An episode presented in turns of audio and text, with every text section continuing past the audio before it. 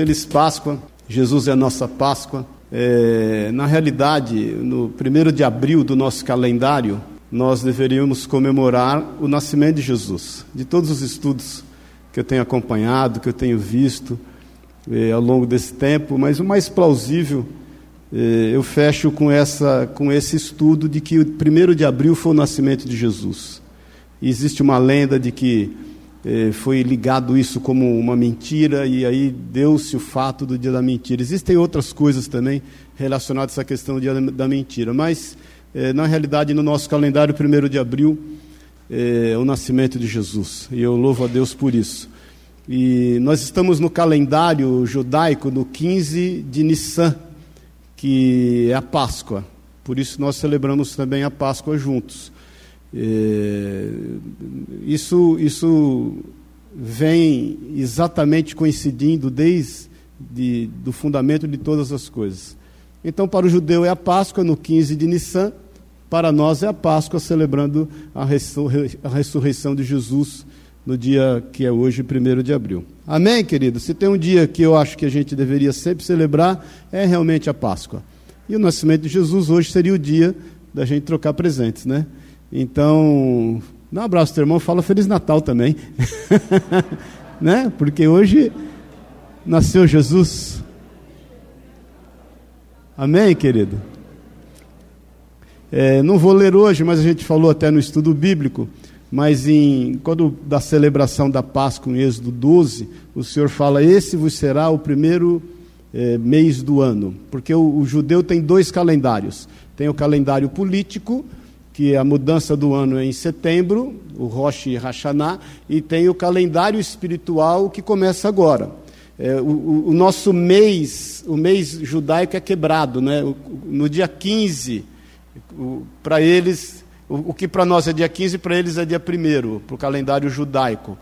Então, esse é o primeiro mês do ano espiritual, e, e dado a isso também, eu creio que aí nós celebramos nesse dia primeiro o nascimento de Jesus Cristo, o Senhor, que foi um divisor de águas em todas as coisas aí é, nesta terra. Amém? Então, abre tua Bíblia, nós vamos falar do, do Senhor, da sua ressurreição, em Marcos 16.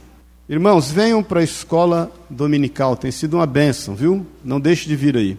Marcos 16, é, versículo 1 diz assim: Passado o sábado, Maria Madalena, Maria, mãe de Tiago e Salomé, compraram aromas para irem embalsamá-lo. E muito cedo, no primeiro dia da semana, ao despontar do sol, foram ao túmulo. Diziam umas às outras: Quem nos removerá a pedra da entrada do túmulo? E olhando, viram que a pedra já estava removida, pois era muito grande. Entrando no túmulo, viram um jovem assentado ao lado direito, vestido de branco, e ficaram surpreendidas e atemorizadas. Ele, porém, lhes disse: não vos atemorizeis. Buscai a Jesus, o Nazareno que foi crucificado. Ele o ressuscitou, não está mais aqui. Vede o lugar onde o tinham posto. Mas ide e dizei aos discípulos e a Pedro que ele vai adiante de vós para a Galiléia. Lá o vereis como ele vos disse. E saindo elas, fugiram do sepulcro, porque estavam possuídas de temor e de assombro e de medo. Nada disseram a ninguém. Amém? Vamos orar. Pai querido, nós te louvamos, Jesus, por estarmos aqui. Obrigado. Obrigado, Deus, que o Senhor, sendo Deus, não tomou por usurpação ser igual a Deus, mas se entregou, tendo tomado a forma humana, Pai, se entregou por amor de nós, morreu para que nós tivéssemos vida em Ti. E o Senhor, sendo rico, se fez pobre para que em tudo nós fôssemos ricos em Ti.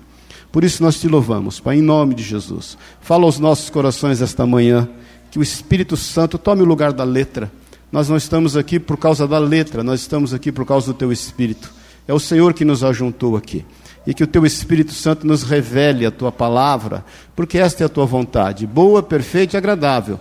Que esta palavra, Senhor, nos limpe, nos cure e nos faça crescer até a estatura do varão perfeito nos, nos fazendo parecido com o Senhor. Esta é a tua vontade perfeita. Em nome de Jesus, se conosco, abençoa aqueles que estão em viagem, nós os abençoamos, traga-os na paz, aqueles que estão vindo, aqueles que estão reunidos em família, que a tua mão, o teu cuidado seja e esteja com cada um E nós, Pai, como tua igreja, na autoridade que temos no teu nome, repreendemos o que não é teu e o que não pertence a ti, em nome de Jesus.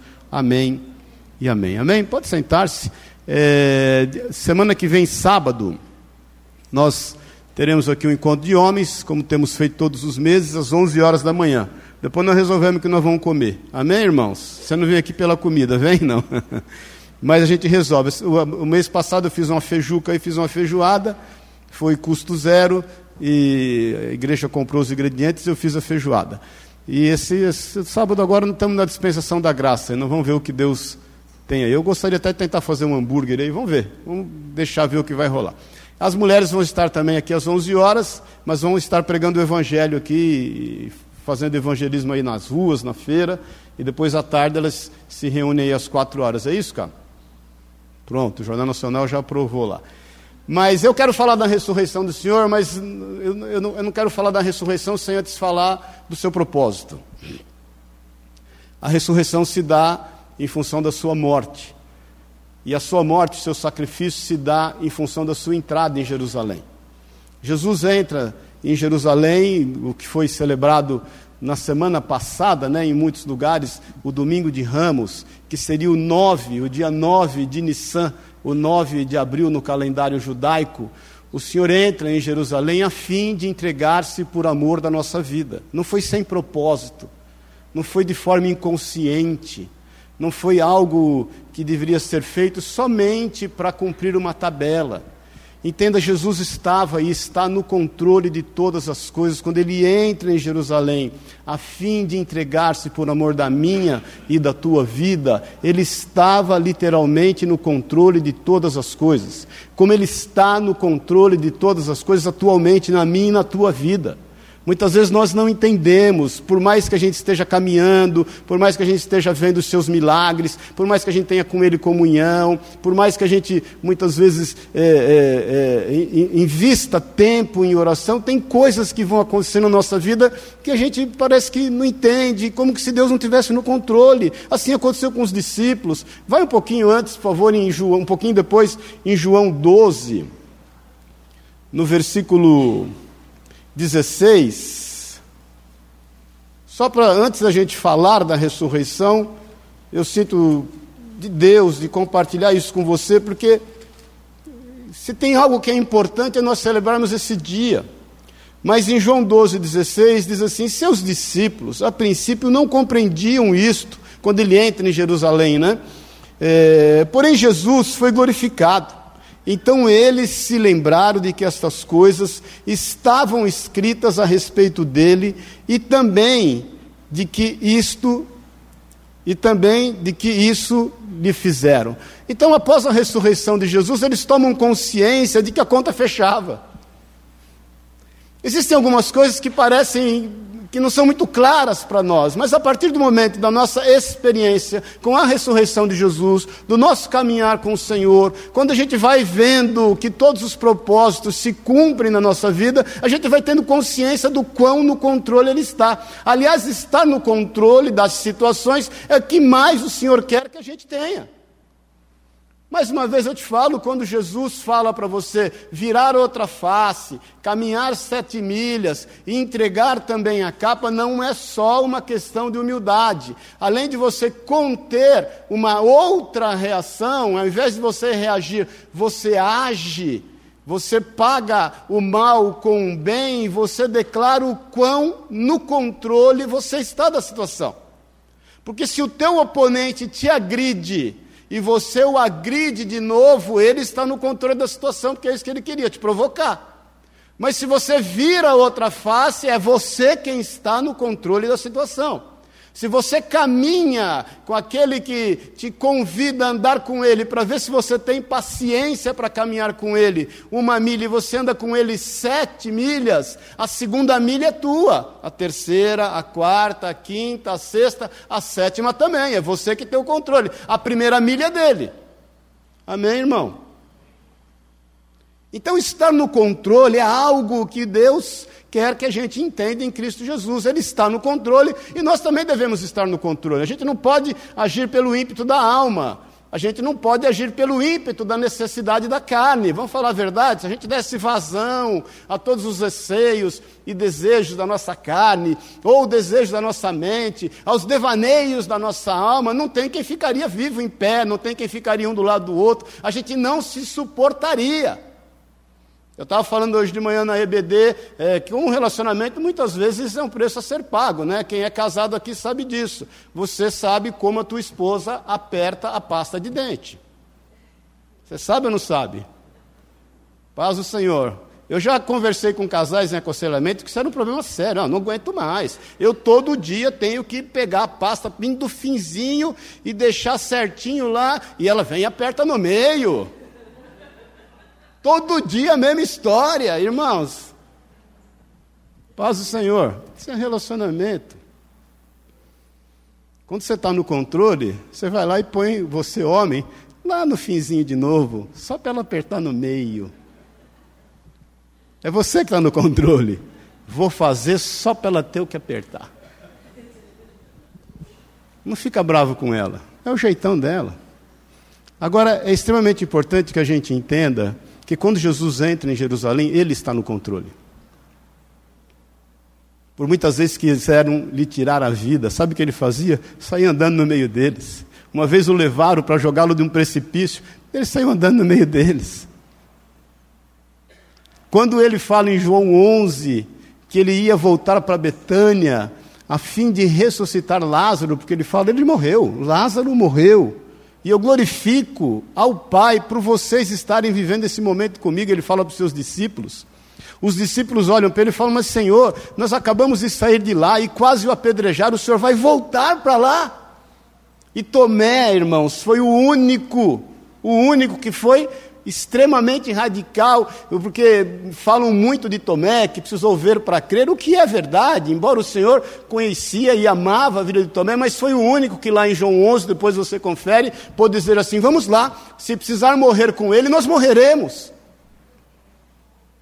Então, muitas vezes nós estamos como os discípulos, parece que o Senhor não tem controle, as coisas estão acontecendo a esmo, não tem começo, meio e fim, parece que não tem anjos acampados ao nosso redor nos livrando de todo mal, parece que não há um reino espiritual totalmente organizado, a fim de prevalecer a vontade do Pai acerca da nossa vida, parece que a gente não tem projeto, não tem objetivo, a gente está rasgando, estava falando isso no BD de manhã também, a gente pega, eu sou do tempo de você rasgar a folhinha, lembra? Que você tirava o dia da folhinha? A gente está rasgando aquele dia, dia e, e passando dia após dia, as coisas não estão acontecendo. Deixa eu te falar, estão acontecendo segundo o desejo, o propósito, a vontade de Deus. Ela é absoluta, Ele está no controle de todas as coisas, ainda que pareça tudo perdido, ainda que pareça que as coisas estão acontecendo a esmo, o Senhor está no controle de todas as coisas. Ele tem domínio de todas as coisas. Ele vai cumprir toda a sua vontade. Pode ter certeza disso. Tudo se cumprirá. Não há coincidências. Não há coincidências. O Senhor está no domínio de todas as coisas. Então ele entra em Jerusalém a fim de morrer. E como diz em Êxodo 12, nós não precisamos abrir, no dia 9 de Nissan, ou seja, no, no, no, no, décimo dia, porque o calendário, o dia judaico começa ao, nascer da, ao, ao aparecer da primeira estrela no final da tarde, ele é separado. Como aquele cordeiro pascal era separado, e ele é separado para ser imolado.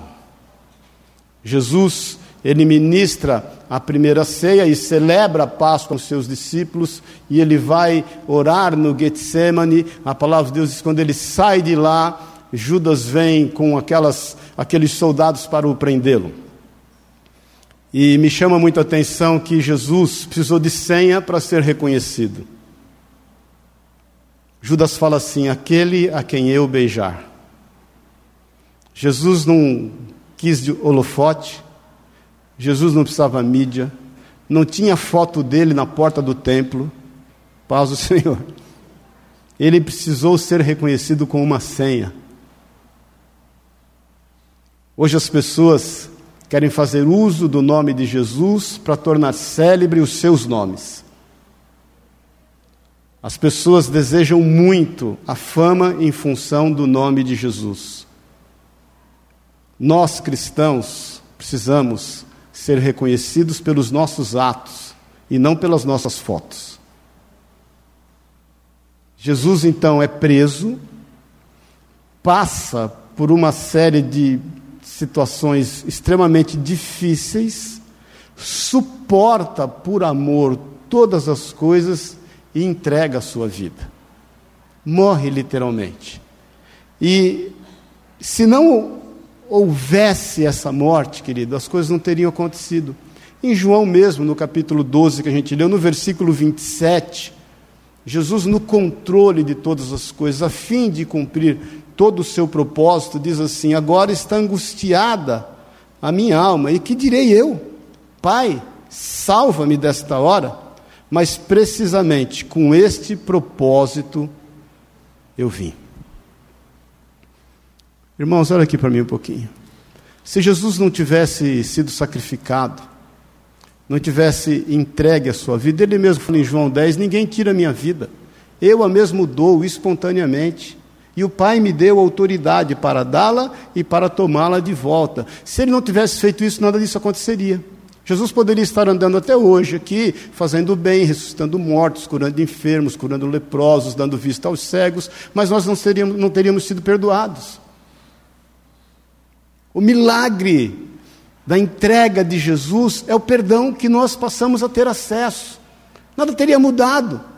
Algumas coisas aconteceram que ecoam até hoje. Vai rapidamente, nós vamos voltar depois em Marcos 16, deixa aberto lá, só para. Eu, eu, eu, precisava fazer essa introdução, antes a gente falar da ressurreição, em Mateus 27, 50, pouquinho antes, quando Jesus expira entrega o seu espírito e declara que tudo está consumado. No versículo 50 diz assim de Mateus 27, e Jesus clamando outra vez com grande voz, entregou o espírito. Eis que o véu do santuário se rasgou em duas partes, de alto a baixo. Olha aqui para mim um pouquinho. Se Jesus não tivesse entregue, o véu continuaria lá. E o adorador não poderia entrar no Santo dos Santos e declarar que o Senhor é Deus nós temos livre acesso, nós temos é, é, o direito de, de, com ousadia e intrepidez, entrar diante de Deus e chamá-lo de Pai. Isso se deu em função da morte de Jesus. Nós não precisamos de intermediário. Nós não precisamos que ninguém vá lá nos Santos dos Santos para expiar o nosso pecado. Jesus já fez isso. Isso é definitivo, querido. Aquele véu do templo se rasgou e rasgado ficou até a destruição do próprio templo. Isso ecoa por toda a eternidade. Por isso que o Senhor procura os verdadeiros adoradores que o adoram em espírito e em verdade, porque o véu do tempo está rasgado. Nós temos acesso, nós não precisamos de formação teológica. Nós não precisamos de nada mais do que crer que Jesus entregou-se por amor da minha e da tua vida. Ele foi o substituto, ele foi o Cordeiro de Deus que tira o pecado do mundo. Ele venceu Satanás naquela cruz como Cordeiro de Deus e não como leão da tribo de Judá. Mudo, como ovelha muda, ele foi entregue aos seus tosqueadores. Nós olhávamos para ele, como diz Isaías 53, e não víamos nele parecer nem formosura, no entanto, o castigo que nos traz a paz foi lançado sobre ele. Se ele não tivesse sido morto, imolado, nada disso aconteceria. Mais ainda, o que ecoa por toda a eternidade, a terra tremeu. Os, os alicerces desta terra temeram, nada pode ser mais igual, nada pode ser mais como era antes, tudo mudou. As rochas fenderam. Então a morte de Jesus significa uma grande mudança. E pode ter certeza, ele é o cumprimento da vontade de Deus até que se cumpram todas as coisas. Deus está tratando conosco, ele veio para os seus, os seus, os seus o rejeitaram, e Deus está tratando conosco, a sua igreja. Agora ele nos livrou. Como aquele povo foi livre, celebrando a Páscoa lá do Egito, ele também nos livrou. Ele nos livrou do conformismo. Porque nós, como escravos, estamos andando conformados com o mundo. As coisas acontecem, deixa acontecer, não tem como mudar. Eu, aquela síndrome de Gabriela, né? Eu nasci assim, eu vivi assim, vou morrer assim. Meu tio morreu disso, minha avó tinha isso. Imagina, meu irmão mais velho tem a mesma coisa. Irmãos, nós, não, nós não nos conformamos com esse presente século. Nós não tomamos a forma daquilo que está acontecendo no mundo. Nós não aceitamos rótulos. Nós não aceitamos estereótipos. Então ele nos livrou, sim, nos livrou do conformismo, nos livrou da morte que a nós estava destinada. Nós não temos mais sujeição à morte. É o que o rico sempre lembra. Quando a morte quiser nos alcançar, se alguns de nós aqui passar por ela e não formos arrebatados, embora eu creia que sejamos a geração do arrebatamento, quando a morte vier nos abraçar, você pode ter certeza. Ainda que eu passe pelo vale da sombra da morte, Salmo 23, não temerei mal algum, porque a sua vara e o seu cajado me consola, a morte vai se dar de frente com a morte de Cristo na nossa vida. Alguém já morreu aqui. Eu não preciso mais exercer domínio sobre essa vida, porque essa vida é eterna, alguém já morreu. Então as coisas aconteceram, e aconteceram por toda a eternidade. Ele nos livrou do medo. Nós não precisamos temer, querido.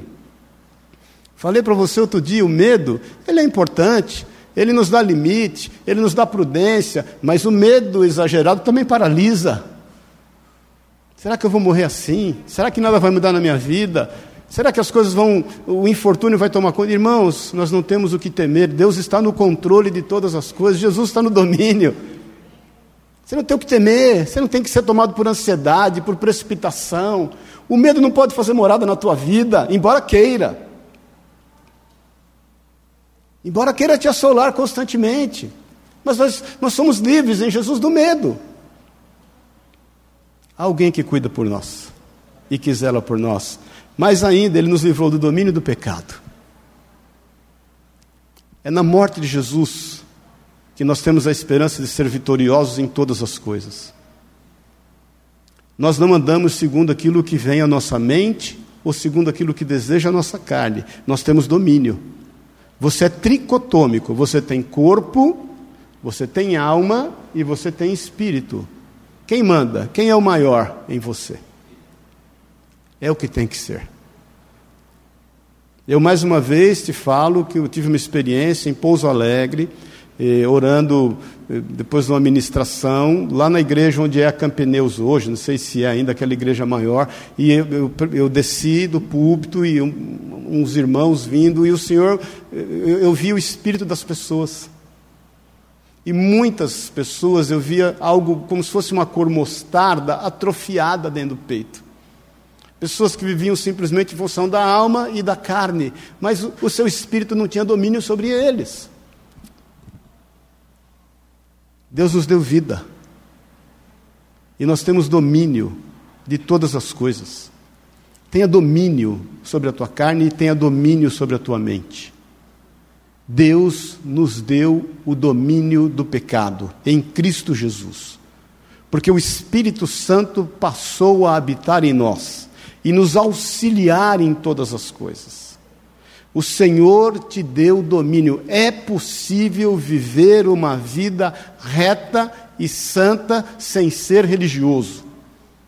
Porque nós temos domínio, nós não precisamos viver de aparência. É muito fácil dizer que é cristão. Você põe a Bíblia debaixo do braço, você dá um sorriso bonito e sai dizendo paz do Senhor e Deus te abençoe para todo mundo. Mas é na intimidade da tua vida que você mostra quem é. Pergunta para a moça que trabalha na tua casa se você é crente. Pergunta para a tua sogra se você é crente. Pergunta para o teu cunhado se você é crente. Pergunta para a pessoa que trabalha com você que você, você é cristão. Tenha domínio. É a morte de Jesus, que ali na cruz conquistou todas as coisas, que nos deu o direito nele de domínio. Olhe para a cruz do Senhor. Amém, querido? Quando ele entrou, quando ele morreu, tudo se cumpriu, precisava ele ressuscitar. É isso que eu quero falar. Vai em Marcos 16.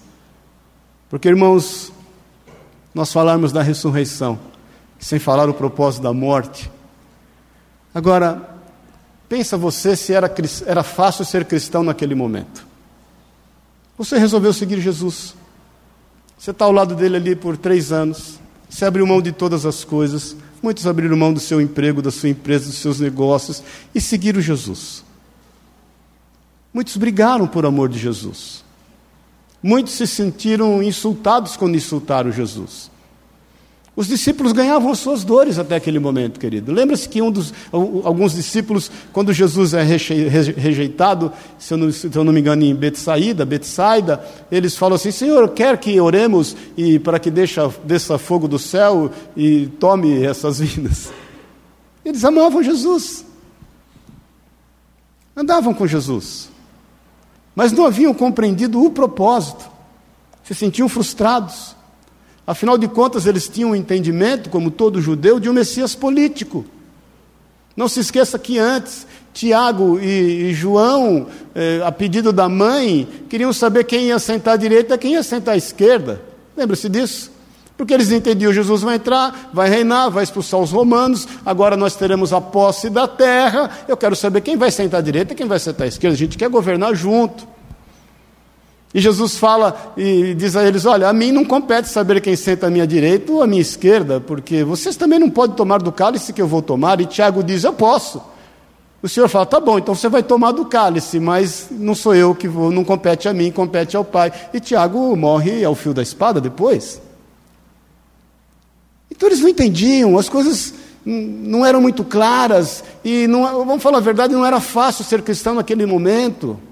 E acontece algumas coisas aqui que nós lemos no capítulo 16 de Marcos, no dia dessa ressurreição, onde nós celebramos a Páscoa, que às vezes acontece conosco. Amém, querido? Presta atenção no versículo 1 de Marcos 16 que nós lemos. Passado sábado, Maria Madalena, mãe de Tiago e Salomé, compraram aromas para irem o quê? Olha aqui para mim um pouquinho. Acontece a mesma coisa com a gente. A gente é doidinho para embalsamar as coisas que Deus fez para que ninguém nos roube dela. Como se Deus não fosse criativo. Como se a mão de Deus não fosse galardoadora. Como que o Senhor não tivesse controle de todas as coisas. Elas entenderam no seu íntimo, no seu espírito, já nos tiraram Jesus, e nós não vamos permitir que eles não sejam tirados, nós vamos lá embalsamá-lo, nós vamos aromatizar, nós vamos perpetuar do nosso jeito a nossa fé. Nós vamos dar jeito na nossa forma de entender. A gente está precisando de coisas tangíveis. Olha, querido, a despeito de você acreditar ou não, Deus continua fazendo a sua vontade. A despeito de você entender ou não, isso não retém o desígnio de Deus para a tua vida. Jesus havia dito que ressuscitaria, embora eles não acreditassem, todos aqueles que o amavam fugiram. Embora elas quisessem perpetuar do seu jeito, da sua maneira, o corpo de Jesus, elas levantaram logo cedo e foram lá para embalsamar, para dar um jeito de reter, para não estragar aquilo que elas tanto amavam. Para de querer preservar aquilo que Deus te dá por direito. As misericórdias do Senhor se renovam a cada manhã. O fato de Deus ter feito coisas grandes e boas na tua vida não quer dizer que Ele não fará de novo outras coisas maiores ainda. Agora creia. A história segue um curso e esse curso está nas mãos do Senhor. Elas vão logo cedo, preparam todos os aromas e querem dar um jeito de perpetuar aquilo que para elas era agradável. Jesus cumpriria a sua vontade. Pode ter certeza, ele vai cumprir a vontade dele na sua vida. No versículo 2, e muito cedo, no primeiro dia da semana, do espantar do sol, foram ao túmulo. Então elas não eram só tomadas por religiosidade, mas eram tomadas de ansiedade. Às vezes somos tomados de ansiedade. Senhor, como é que vai ser? Será que o Senhor vai fazer mesmo? Será que o Senhor não desistiu? Será que o seu plano mudou? Será que eu entendi errado? Não, irmão, você não entendeu errado. Jesus nasceu em forma como nossa humana, ele viveu, ele resistiu todas as coisas, ele, como ovelha muda, foi entregue aos seus tosqueadores, ele é o Cordeiro de Deus que tira o pecado do mundo, ele foi crucificado naquela cruz, o seu sangue foi derramado, as pessoas achavam que prevaleceram contra ele, mas ele, a despeito da sua ansiedade ou não, ele ressuscitou, ele está vivo e ele vai cumprir todas as coisas. Ele não deixou de ser Deus por nós estarmos ansiosos. Ele não deixou de ser Deus por nós queremos abreviar todas as coisas. Tudo tem seu tempo determinado por Deus, debaixo dos céus e da terra, há tempo e propósito para todas as coisas, como diz Eclesiastes 3. Descansa nessa verdade. Embora nós saibamos que não era fácil, nós estamos falando de mulheres tementes ao Senhor, que amavam ao Senhor, que zelavam por Ele, mas queriam fazer as coisas do seu jeito. As coisas sempre serão feitas do jeito do Senhor. Elas acordam logo de manhã, elas vão, e elas diziam umas às outras, no versículo 3: Quem nos removerá a pedra da entrada do túmulo? E qualquer semelhança não é mera coincidência. Porque nós também somos tomados muitas vezes de grandes preocupações. Como é que vai ser? Como é que nós vamos fazer?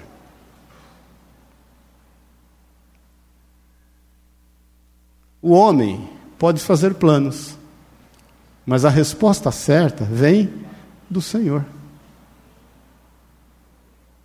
Elas acordaram cedo, elas estavam ansiosas, elas queriam preservar por medo o corpo de Jesus e elas estavam preocupadas: como é que nós vamos fazer? E qualquer semelhança não é mera coincidência, acontece conosco. Quantas preocupações tem tomado a vida da gente? Deus está fazendo a sua vontade, as coisas estão acontecendo, nada vai mudar os desígnios do Senhor. Nada vai mudar, querido.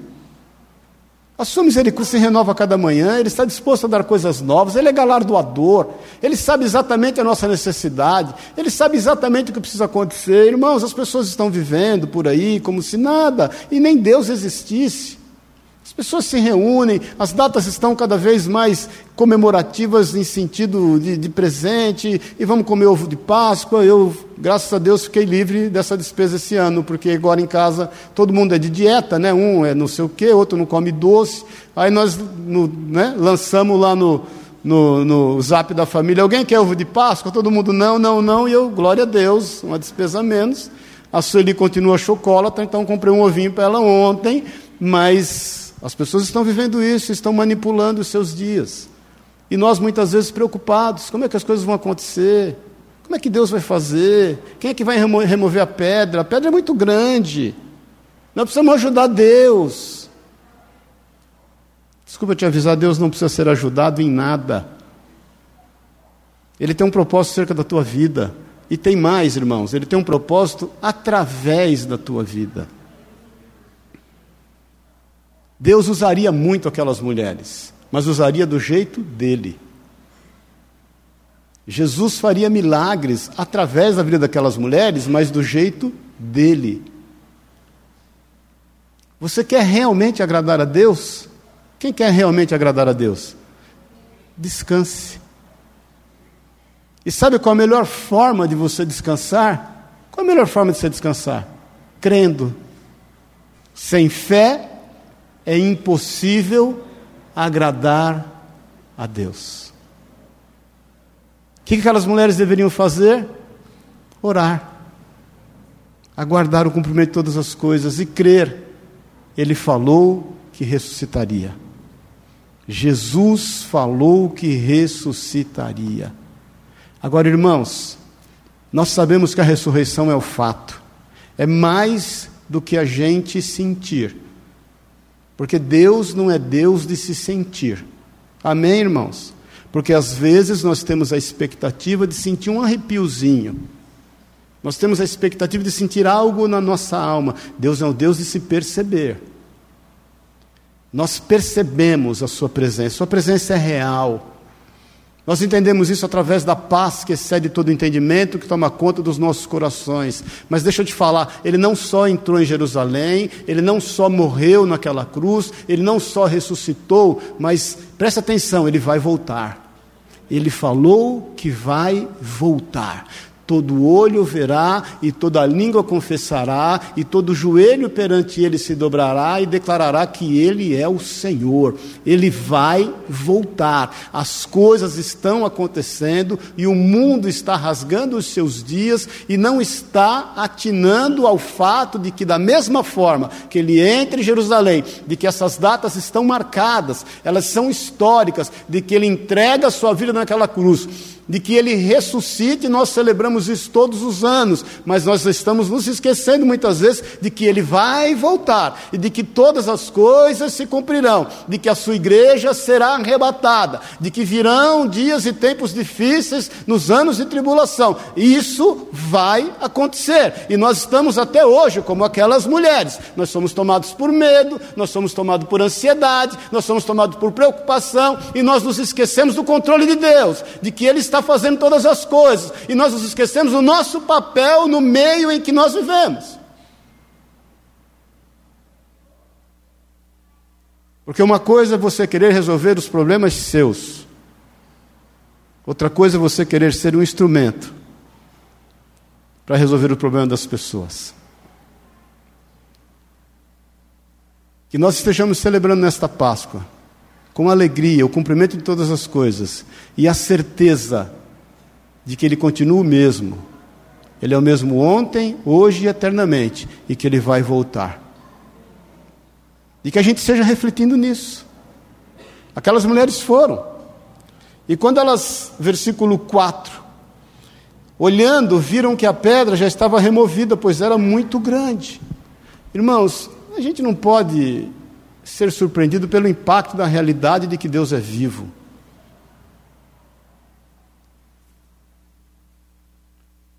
Uma vez, eh, a gente estava com, recebemos uma banda de fora e tinha um, um irmão, uma irmã com dor de cabeça, muita dor de cabeça. Já em Minas, eles de São Paulo. E aí um, um, o líder da banda falou assim: Você pode orar por ela? Posso. Aí eu orei, Deus moveu ela. Na hora falou: Nossa, mas a dor de cabeça passou. E aí ele falou: Não, mas passou. Eu falei: Você duvidava que Deus poderia curá-la? Muitas vezes a gente é surpreendido a gente se sente impactado com o milagre de Deus. Irmãos, não, não estranhe o que Deus está fazendo na tua vida através da tua vida. Porque às vezes a gente ainda se surpreende que a gente entra num lugar e as trevas se dissipam. Você sabia disso? Que você entra em qualquer lugar e a treva se dissipa?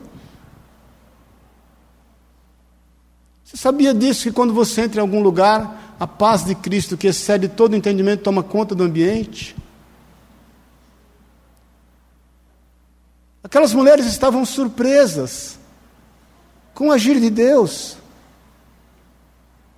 Será que a gente ainda não amadureceu pelo fato de sabermos que Jesus vai voltar e que alguns podem estar surpresos, outros não?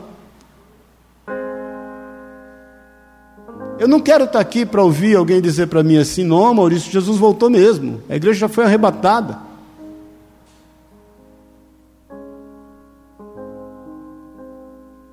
Olha, o que ele falou cumpriu, ele arrebatou a igreja. Agora nós estamos aqui na tribulação.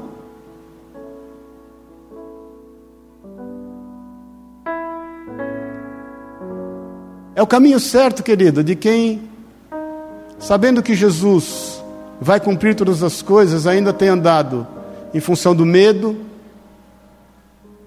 tem alinhado os seus passos em função das suas preocupações e das suas ansiedades. Nós celebramos hoje a Páscoa e a ressurreição do Senhor na certeza de que Ele vai cumprir todas as coisas, na certeza de que Ele ainda tem e terá para todo sempre o domínio então olhe para frente.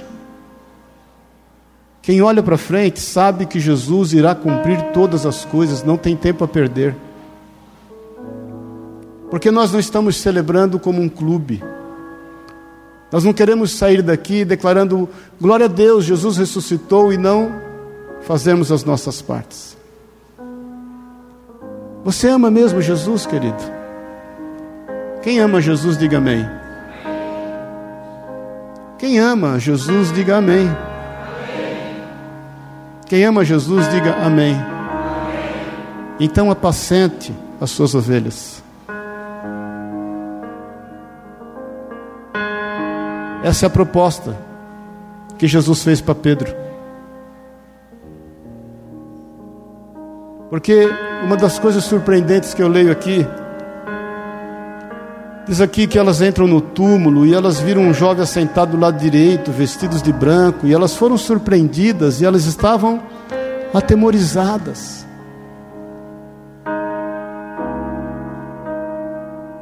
Porque elas pensaram, sabe o que? Como nós pensamos no pior: roubaram o corpo do meu Jesus. Justo agora que eu ia embalsamá-lo, justo agora que eu ia preservá-lo, justo agora que eu iria dar um jeito humano e ajudar Deus. Elas estavam atemorizadas, roubaram Jesus. Roubaram o meu Jesus. É quando você passa uma adversidade, quando você é confrontado com uma catástrofe, e você olha e fala: roubaram a minha paz. Eu já não tenho mais paz. Roubaram. Eu preciso dar um jeito de ter paz. Quem sabe fazendo compra, quem sabe trocando presentes, quem sabe trocando carro, quem sabe mudando de casa, quem sabe sendo bem sucedido nos negócios. Eu preciso dar um jeito de arrumar paz. Quem sabe me ocupando, quem sabe me hiperocupando, eu preciso dar um jeito de ter paz, porque roubaram a minha paz. Isso me dá temor. Estamos terminando. Ele, porém, lhes disse: o anjo, não vos atemorizeis. Diz o que? Buscai a Jesus. Está com medo, querido? Está ansiosa? Está preocupada?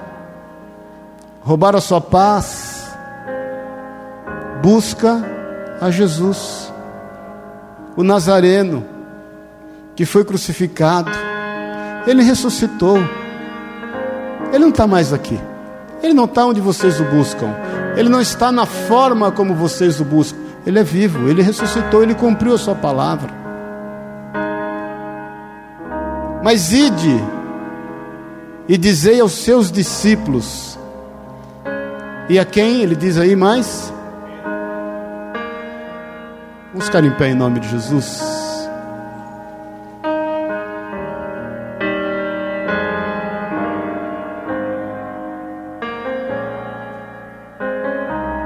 O anjo fala assim: Olha, os discípulos estão escondidos, estão com medo, estão como vocês, atemorizados, preocupados, ansiosos, não estão crendo que ele iria e irá cumprir todas as coisas, mas busca Pedro. A alma de Pedro está amargurada. Ele está arrependido. Ele negou o Senhor. O Senhor disse a ele, e isso aconteceu.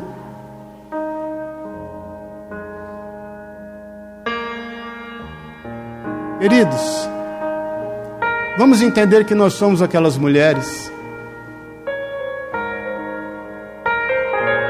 E tendo uma experiência com a ressurreição de Cristo que nós celebramos hoje, Deus nos dá uma tarefa. Vai buscar Pedro. Busca Pedro. A igreja presbiteriana faz um bom trabalho aqui no centro de São Paulo, recuperando maiores de rua. Eles pegam as pessoas com vivência de rua, levam lá para o para o lugar onde eles têm preparado, dão banho, dão roupa, faz a barba quando precisa e vão buscar tirar documentos dessas pessoas para saber onde elas vieram, o que, elas faziam, onde estão suas famílias. Aí imagine quantas experiências, né? Imagine quantas experiências tem esse, esse pessoal que trabalha com isso. E eles pegaram uma pessoa lá e tiraram o documento, viram que ele era de Goiânia. Foram atrás da família em Goiânia. É uma das famílias mais ricas de Goiânia. E aí reintegraram ele com a família e antes perguntaram para ele, rapaz, mas por que, que você saiu de casa? Já tinha 10 anos que ele estava fora de casa. Ele falou, sabe o que acontece? Eu bebia muito, sempre bebi muito, bebi, bebi, e chegava em casa bêbado, e às vezes chegava em casa violento, e às vezes chegava em casa e eu via o constrangimento que eu gerava, a tristeza que eu gerava. Teve um dia, eu não voltei para casa, porque eu tive vergonha. E aí, não voltando para casa, comecei a andar. Estou 10 anos andando na rua. Lá em Ouro Fino tem um pastor que faz um trabalho parecido com maiores de rua. Tive lá várias vezes. Ele falou para mim um dia, Maurício, um dia nós nos deparamos com a realidade de um homem aqui no sul de Minas. Pegamos ele andando na Fernão Dias. Trouxemos para dentro, tratamos, ministramos. Fomos ver a documentação. Ele era um empresário mais bem sucedido em Belo Horizonte. Quando o filho fez 18 anos de idade, ele deu uma Ferrari para o filho. Na mesma noite, o filho abraçou um poste e morreu. Ele não teve coragem de voltar para casa. Já está há quase oito anos fora de casa, conseguimos reintegrá-lo. Celebrar a ressurreição de Jesus e declarar que nós o amamos é buscar aqueles que estão com vergonha, aqueles que têm curado a ressaca tomando outra em cima, porque eles têm vergonha. Aqueles que escondem os seus pecados com outros pecados para ver se se sentem um dia melhor. Porque, irmãos, celebrar a ressurreição de Jesus, simplesmente pelo fato de sermos salvos, glória a Deus, ninguém vai nos roubar essa salvação. Mas eu já te falei isso várias vezes. Só gera salvação quem efetivamente é salvo. Vamos atrás dos perdidos. Vamos atrás dos envergonhados. Vamos atrás daqueles que são arrependidos, vamos atrás daqueles que ainda não se atinaram ao fato de que eles precisam do Senhor. Pedro não sabia disso. A vida de Pedro mudou quando Jesus encontra com ele, e é relatado lá em João 21, aquilo que nós fizemos hoje. Pedro, tu me amas? Amo. Pedro, tu me amas? Amo. Pedro, tu me amas. Você sabe que tem três tipos de amor na Bíblia: o Eros, o Fileu e o Ágape. O Eros é o nosso relacionamento com os nossos cônjuges. O fileu é o nosso relacionamento entre amigos, afetividade. O ágape é o nosso relacionamento sacrificial, é o nosso amor que nós dispomos a dar a vida por esse amor. Então Jesus pergunta para Pedro: Pedro, tu me ágape? Ele fala: Pedro, Jesus, eu te fileu. Pedro, tu me ágape? Pedro fala: Senhor, eu te fileu. Aí Jesus novamente fala: Pedro, tu me ágape. Ele fala: Senhor, eu te ágape. Me ágape. Então apacenta as minhas ovelhas. Viva um amor sacrificial. Então quero te convidar hoje a celebrar a ressurreição de Jesus ir para sua casa amar a sua família. Ir para sua casa amar os seus filhos, os seus pais, os seus irmãos. E se houver ao redor da tua casa alguém que não tem família, traga para a tua. Se houver na rua alguém que não tem beira nem beira, traga para a tua. Foi isso que o Senhor ordenou lá em Êxodo, no capítulo 12, quando ele fala assim: Olha, vocês vão entrar nos lares, vocês vão separar o cordeiro no décimo dia, vocês vão sacrificá-lo no décimo quarto dia, vocês vão celebrar a Páscoa, vocês vão ungir os umbrais espiritual da, os, um, os umbrais das portas das casas, vão fechar a porta e vão celebrar dentro das casas a sua libertação. Se houver algum estrangeiro no meio de vós, traga para dentro. Vocês estão no Egito, vocês são judeus. Se tiver grego, se tiver romano, se tiver espanhol, se tiver etíope, e ele traga para dentro. Essa é a Páscoa do Senhor. Eles fizeram exatamente isso. Eles ungiram os umbrais das portas, eles fecharam aquela porta, eles já não viam mais aquele sangue, e eles estavam celebrando com alegria a liberdade que tomava conta da vida deles. Acontece com você. O sangue de Jesus Cristo foi aspergido nos umbrais espirituais da tua vida. Ninguém vê. Você não vê o sangue, mas o Senhor vê o sangue. A morte não te assola, os males do Egito não tomam a tua vida. Você pode andar despreocupado, sem ansiedade, sem medo. Você sabe que Deus vai cumprir toda a sua palavra. Você sabe que não só Ele ressuscitou, mas Ele vai voltar. Você sabe que Ele te separou como nação santa, sacerdócio real, povo adquirido com exclusividade para Deus. Ele te colocou num alto retiro. Você é menina dos olhos do Senhor.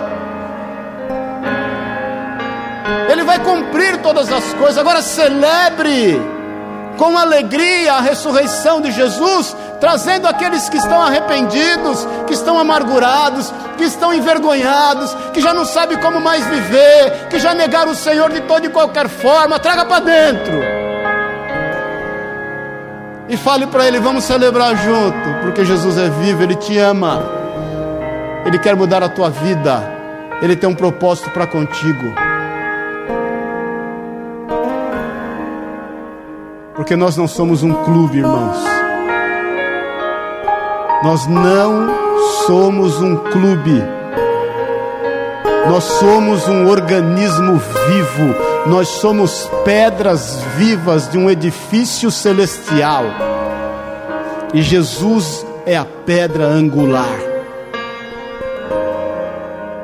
Então celebre a Páscoa com alegria no seu coração e manifeste essa alegria a todos que estão ao teu derredor. Não faça como aquelas mulheres, porque versículo 8 diz assim: Saindo elas fugiram do sepulcro porque estavam possuídas de temor e de assombro e de medo, nada disseram a ninguém.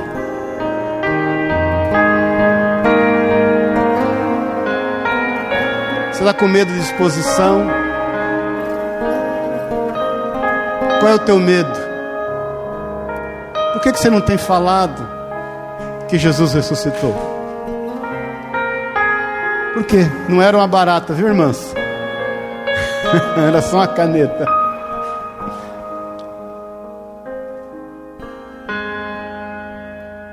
Você não pode ser igual aquelas mulheres. Que por meio de assombro não falaram nada para ninguém.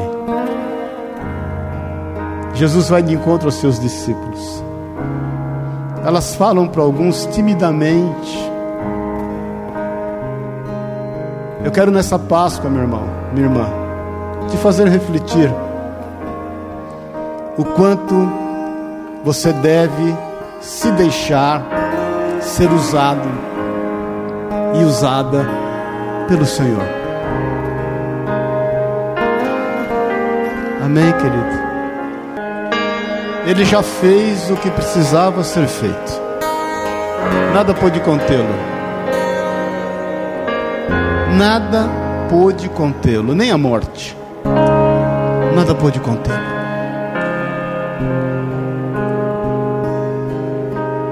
Deixa Ele fazer na tua vida o que precisa ser feito. Dá a Ele liberdade. Porque às vezes, irmãos, nós estamos como aquele mancebo rico. Nós queremos segui-lo. Nós cumprimos algumas escrituras. Nós honramos pai e mãe. Nós damos dízimos e ofertas mas nós não abrimos mão das nossas posses, dos nossos bens. Quando Jesus fala para a gente assim: Olha, você quer me seguir? Vende tudo, distribui aos pobres, e me siga. Talvez o teu orgulho seja o maior patrimônio que você tem. Talvez a sua religiosidade seja um grande patrimônio, talvez a sua vaidade, talvez o seu egoísmo, talvez alguns sonhos, sabia?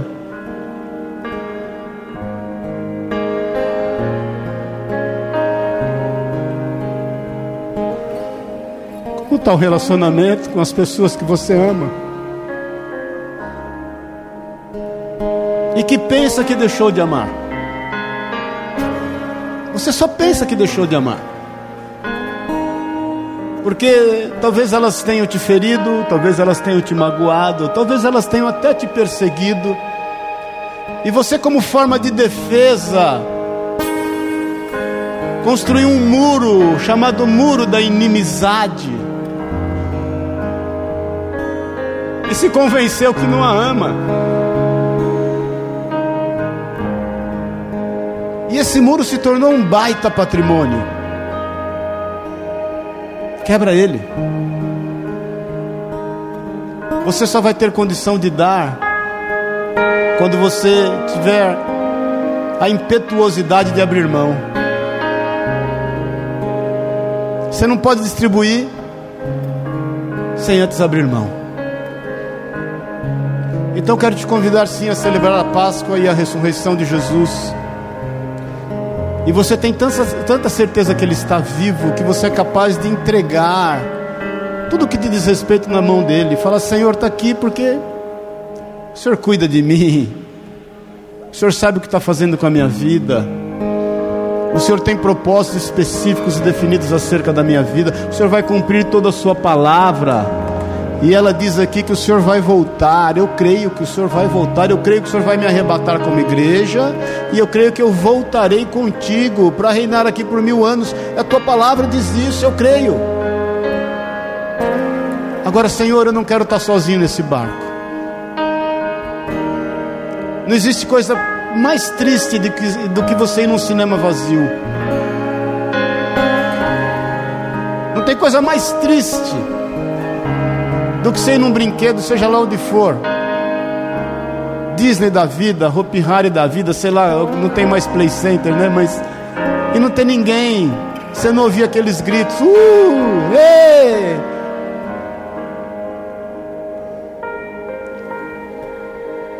Não se trata de igreja cheia, se trata de céu cheio. Então não se atemorize, saia por aquela porta e fala: Olha, Jesus está vivo, Ele ressuscitou. Ele quer te curar, Ele quer te restaurar, Ele quer te regenerar, Ele quer te trazer vida. Ele pode te trazer vida, Ele quer te dar paz. Você não precisa ter vergonha de voltar para casa, você não precisa ter medo e vergonha dos seus pecados, você não precisa ter vergonha de tê-lo negado, você não precisa ter vergonha dele, Ele te conhece. Desde o ventre, Ele te ama, eu também te amo. Eu quero que você saia daqui, celebre a paz, que vai buscar as pessoas que te magoaram um dia e que de repente você cortou com ela relação só porque elas foram contrárias à tua vontade, ou só porque eventualmente elas não se satisfizeram, ou só porque elas realmente te perseguiram mesmo e te queimaram com a ponta de cigarro, e puseram o pé quando você caiu, quando você estava andando para você cair, ou roubaram a bola quando você estava jogando, tiraram a camisa do time. Pessoas são pessoas, e o Senhor as ama, e Ele as ama através da tua vida, não tem outra forma dele amá-la. Estão me entendendo isso, querido? Então feche seus olhos mais uma vez, Pai querido. O Senhor vive, Senhor, e nós glorificamos o Teu santo nome pela Tua vida, pela Tua ressurreição. Te agradecemos, Jesus, porque o Senhor decidiu resolutamente entrar em Jerusalém, nada pôde impedi-lo. A sua comida, o seu alimento era fazer a vontade daquele que o enviou. O Senhor abriu mão de todas as coisas, Pai. O Senhor sendo homem, sentindo tudo quanto nós sentimos, Pai, o Senhor não pecou, não desistiu. O Senhor não abriu mão sendo tentado, não abriu mão, Senhor, também no Getsemane. Pai, o Senhor tomou do cálice, tomou até o fim, até a última gota. O Senhor cumpriu todas as coisas, cumpriu todos os preceitos, cumpriu todos os mandamentos, entregou-se a si mesmo por amor de nós, nos substituiu naquela cruz, aquela cruz era para nós, aquela morte era destinada a nós, o Senhor subiu na sua cruz em nosso lugar. Compete a nós, cada um, carregarmos a nossa cruz, nos vencendo a cada dia, cada vez mais assumindo o nosso papel e seguir ao Senhor te servindo.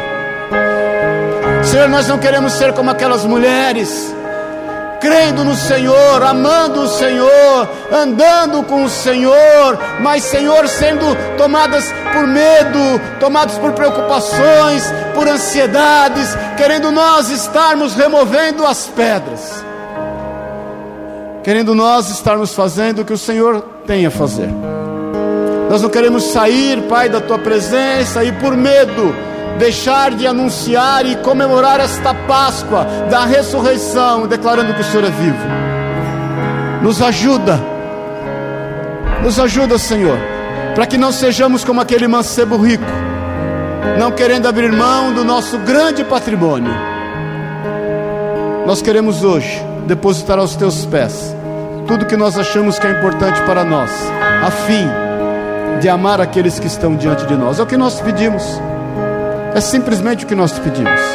Nós queremos buscar o seu reino e toda a sua justiça, porque sabemos, temos certeza, somos convictos que as demais coisas serão acrescentadas. Que nós possamos viver em família, viver em família, por onde nós andarmos e restaurar, ser agentes transformadores, como sal da terra, como luz do mundo, no meio em que estamos. É o que nós pedimos em nome de Jesus. Eu quero orar com você no seu lugar, querido. Você que o Espírito Santo tem falado, que crê na ressurreição, que crê na palavra, mas tem andado como aquelas mulheres, atemorizado, ansioso, preocupado. Você tem sido como aquele jovem mancebo que decidiu seguir, Jesus mas ainda tem muitos bens. Se você quer hoje entregar tudo o que te diz respeito nas mãos do Senhor, a fim de segui-lo e de servi-lo, se você quer fazer contrário àquelas mulheres, sair por aquela porta e anunciar que Jesus é vivo e que por muitas vezes não tem tido força para tal, eu quero orar contigo. Levanta a tua mão no teu lugar, eu quero orar com você no teu lugar mesmo. Creia. Só creia. Pai querido, em nome de Jesus, essas mãos estão levantadas a Ti, não a nós, não a nenhuma instituição.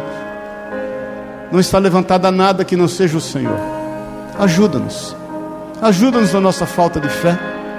Se conosco. Nós queremos celebrar a Páscoa genuína e verdadeiramente, declarando que o Senhor é Deus, declarando que o Senhor é o Senhor de todas as coisas, está no controle de todas as coisas.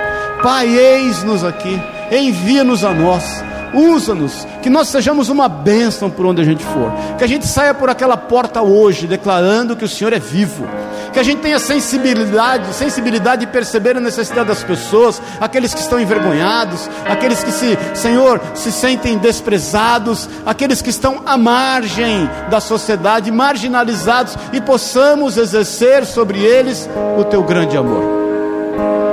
É o que nós declaramos em nome e na autoridade de Jesus Cristo, o Senhor. Eu quero, Pai, colocar diante de Ti cada uma dessas vidas, a minha inclusive, e pedir a Ti, Senhor, haja com a Tua misericórdia para conosco. Que nós tenhamos, Pai, para contigo um amor ágape, sacrificial, a ponto de sacrificarmos a nós mesmos, entregarmos a nossa vida, carregarmos a nossa cruz e andarmos após o Senhor. Senhor, que nós tenhamos a capacidade de vencer o orgulho, de vencer a vaidade, de vencer o egoísmo, de vencer os nossos sonhos descabidos muitas vezes, de vencer a nossa ganância, Pai, e possamos entregar isso a Ti e ter uma vida segundo a Tua boa, perfeita e agradável vontade. É o que nós nesta manhã celebramos. Nós entregamos a Ti, Pai, como oferta, como oferta alçada diante do Senhor. Está aí nas tuas mãos, essas mãos levantadas a ti, com ofertas alçadas ao Senhor, para que o Senhor nos use para a honra e para a glória do teu nome e que por onde a gente for, a gente gere vida. A gente gere vida em nome e na autoridade de Jesus o Senhor. Amém. E amém. Amém. Amém. Feliz Páscoa. Celebre essa Páscoa. Não tenha medo. Não se atemorize. Descanse. Ame. Vá para sua casa. Sente à mesa e ame. Ame os que estão com você. E os que não estão, ore por eles. Siga o rumo. Olhe para frente. Viva a boa, perfeita e agradável vontade de Deus. Amém, querido? Que o amor de Deus, o Pai, a graça eterna de Jesus Cristo, nosso Senhor e Salvador, que vivo está, e que a unção, o poder, o consolo do Espírito de Deus seja contigo. Vá em paz. Tenha uma semana de bênção e de vitória. Tenha um mês de abril espetacular, cheio de bênção e de vitória. E que você viva esta palavra e pregue desse amor e saiba, Ele vai cumprir todas as coisas. Jesus vai voltar, Ele vai te arrebatar e nós viveremos com Ele por toda a eternidade. É assim que cremos, é isso que pregamos, em nome e na autoridade de Jesus. Amém e amém. Amém. Deus te abençoe, te guarde e te honre, em nome de Jesus.